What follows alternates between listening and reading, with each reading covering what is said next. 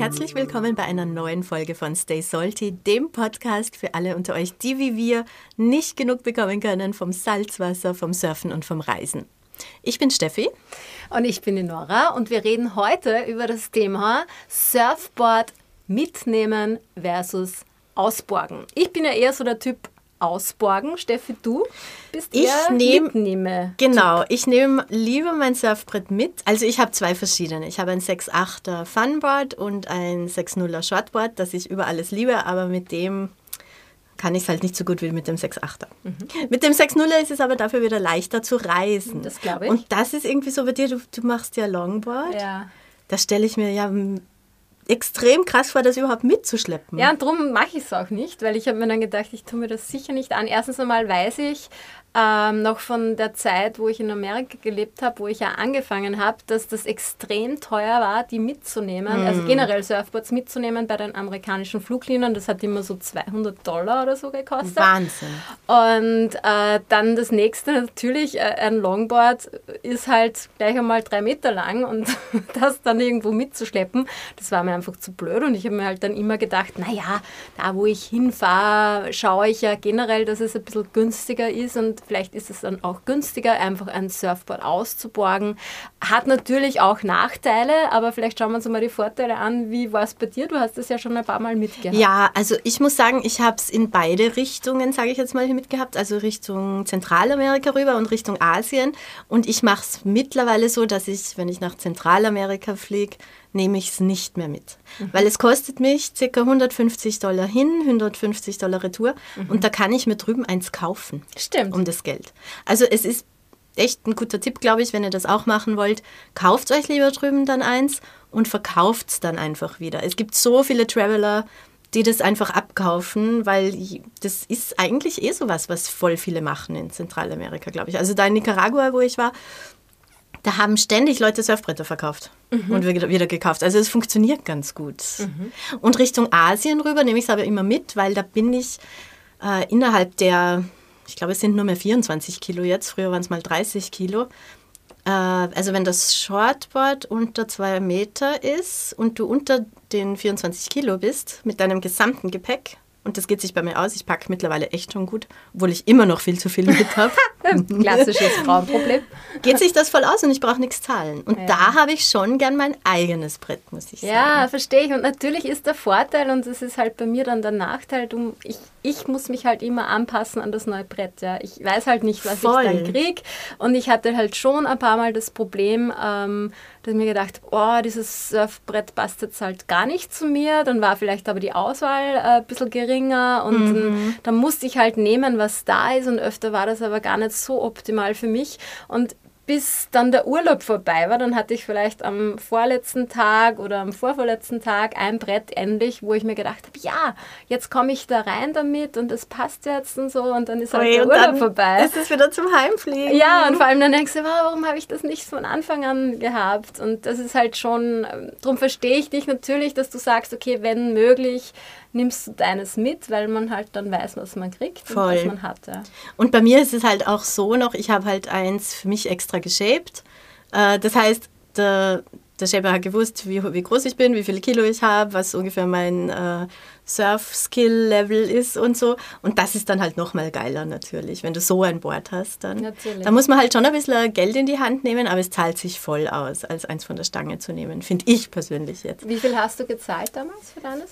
Ah, ich glaube so 800 oder was sind das dann schon. Aber du hast es ja ewig. Ja, also ich denke mir mal, Surfen ist eigentlich so ein billiger Sport, weil wenn ich jetzt an Skifahren denke, wo ich Stimmt. irgendwie an einem Wochenende 200 Euro los bin, so Stimmt. original, ist Surfen immer noch voll günstig. Stimmt, du investierst einmal. Sicher, du musst halt dann zur Destination Ja, hinfliegen okay, und so, wenn du ja. jetzt alles mitzählst, okay.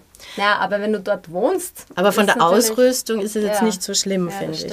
Aber du nimmst es ja dann eben doch oft im Flieger mit. Äh, Ich hätte halt dann schon auch immer die Angst, uh, mein Brett ist vielleicht kaputt, wenn ich es dann wieder habe. Ja, also ich habe mittlerweile echt, äh, ich habe super gut verpackt so, also Mhm. mit der Luftblasenfolie oder wie die heißt. Und dann auf der Seite habe ich noch so alte äh, Unterlagsmatten zerschnitten einfach und Mhm. die noch an die Rails gegeben und so. Also es ist gut ver- verpackt, aber irgendein Ding kriegt es trotzdem immer. Also wenn man es mitnimmt damals, also das bringt nichts, jedes Mal zu heulen. Es ist einfach so, es wird irgendeinen Macker drin haben und dann bringst du es einfach am ersten Tag zu irgendeinem Local, der das repariert und fertig. Und das kostet dann 10 Dollar oder keine Ahnung.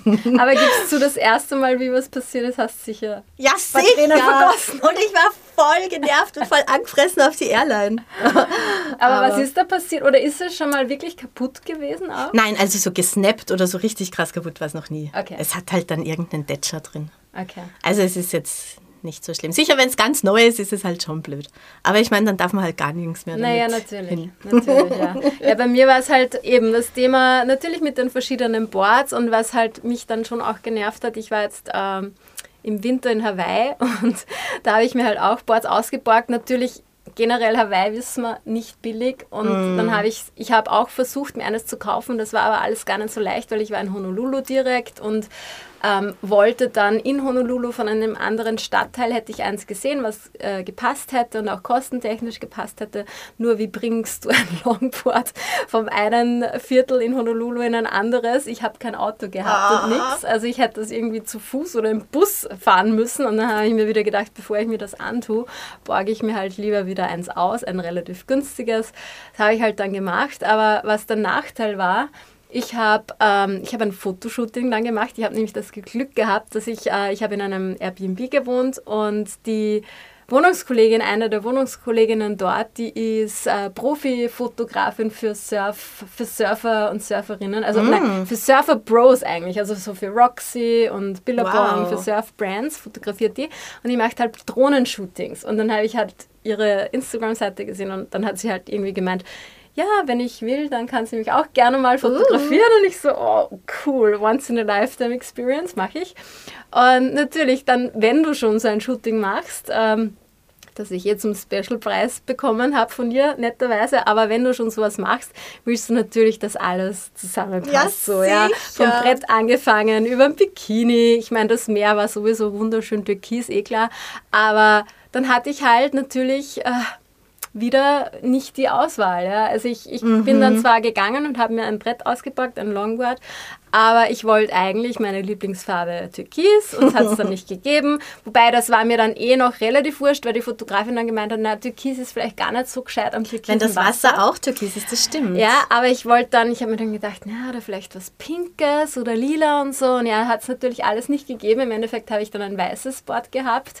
Ähm, ja, und es war, es war okay, aber es war jetzt auch nicht natürlich mein, mein Wunsch, meine Wunschfarbe. Ja. Und es hat auch nicht diesen Kontrast gemacht im Meer, den ich eigentlich gern gehabt hätte. Es sind zwar trotzdem wunderschöne Die Bilder. Fotos sind und mega.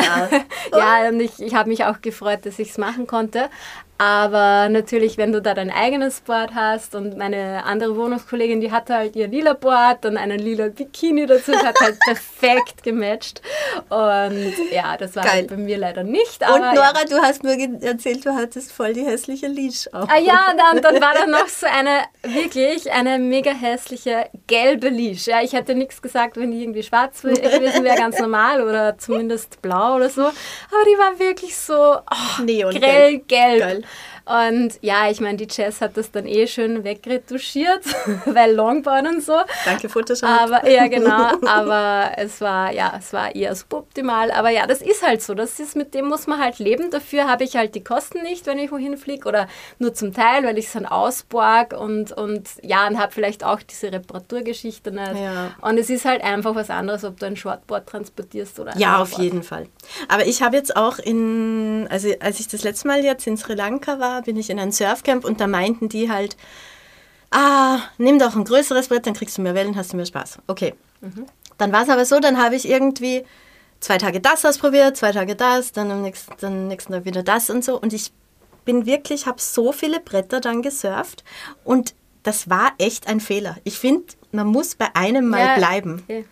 Weil die, du musst dann die ganze Zeit wieder vergeudest du eine Session, um das Brett gewohnt zu werden und so. Also das, Das ist, stimmt, ja. ich glaube, wenn ich einfach bei meinem 6-0 geblieben wäre und das einfach durchgesurft wäre, vier Wochen, wäre es viel geiler gewesen. Ja, und vor allem, also so wie auch bei mir, man profitiert halt dann auch viel mehr, weil man eben eines schon gewohnt ist und dann mit dem wirklich konsequent vier Wochen mal fährt. Ja, Dann macht das natürlich für die Praxis auch noch einmal ganz was anderes, wie Auf man hat halt Fall. jeden zweiten Tag irgendein anderes. Ja. Und das Ja. war halt bei mir natürlich in Hawaii auch das Thema. ich meine, ich weiß nicht, wie, wie der Unterschied bei den Longboards ist. Ist das so krass? Hm, kommt drauf an. Nein, ich habe dann schon immer geschaut, dass ich so ein, was war das? Es sind ja dann Feed. Ich habe dann immer so ein 8,8 oder 9, 9,1, 9,2 Feed gehabt. Und da ist aber schon dann noch einmal ein Unterschied. ja. Also man merkt das schon. Also das ist zwar von der Länge her nicht mehr gar so viel, aber es ist, ist wieder vom Gewicht, also von der Gewichtsverlagerung wieder ganz anders. Wo liegst du? Liegst du weiter hinten noch? Oder ja, also das ist doch, da macht Also du musst es trotzdem irgendwie was. gewohnt werden sogar. genau, ja, ja. auf jeden Oder, Fall. Und es ist vor allem dann viel schwerer gleich wieder. Also Ah. das macht auch was aus und be- beeinflusst natürlich, ob du eine Welle leichter bekommst oder nicht. Und also das sind schon, ja, und das ist eben dann der Nachteil, wenn du, wenn du kein eigenes hast. Voll. Jetzt kommt mir gerade ein neues Thema für eine nächste Folge. Epoxybretter oder Polyesterbretter. Mm. Gute Idee. Müssen wir gleich aufschreiben. Voll. Wie macht ihr das? Nehmt ihr eure Surfbretter mit oder leitet ihr sie vor Ort aus? Kauft ihr vor Ort welche? Habt ihr dann welche, die extra für euch geshaped sind? Oder nehmt ihr die von der Stange? Schreibt es uns in die Kommentare. Wir haben wie immer unsere Social Media Accounts für euch unten in den Show Notes verlinkt und freuen uns sehr, wenn ihr uns auch persönliche Nachrichten schickt. Ganz egal, was ihr wollt. Abonniert den Channel bitte und bis zum nächsten Mal. Aloha und see you.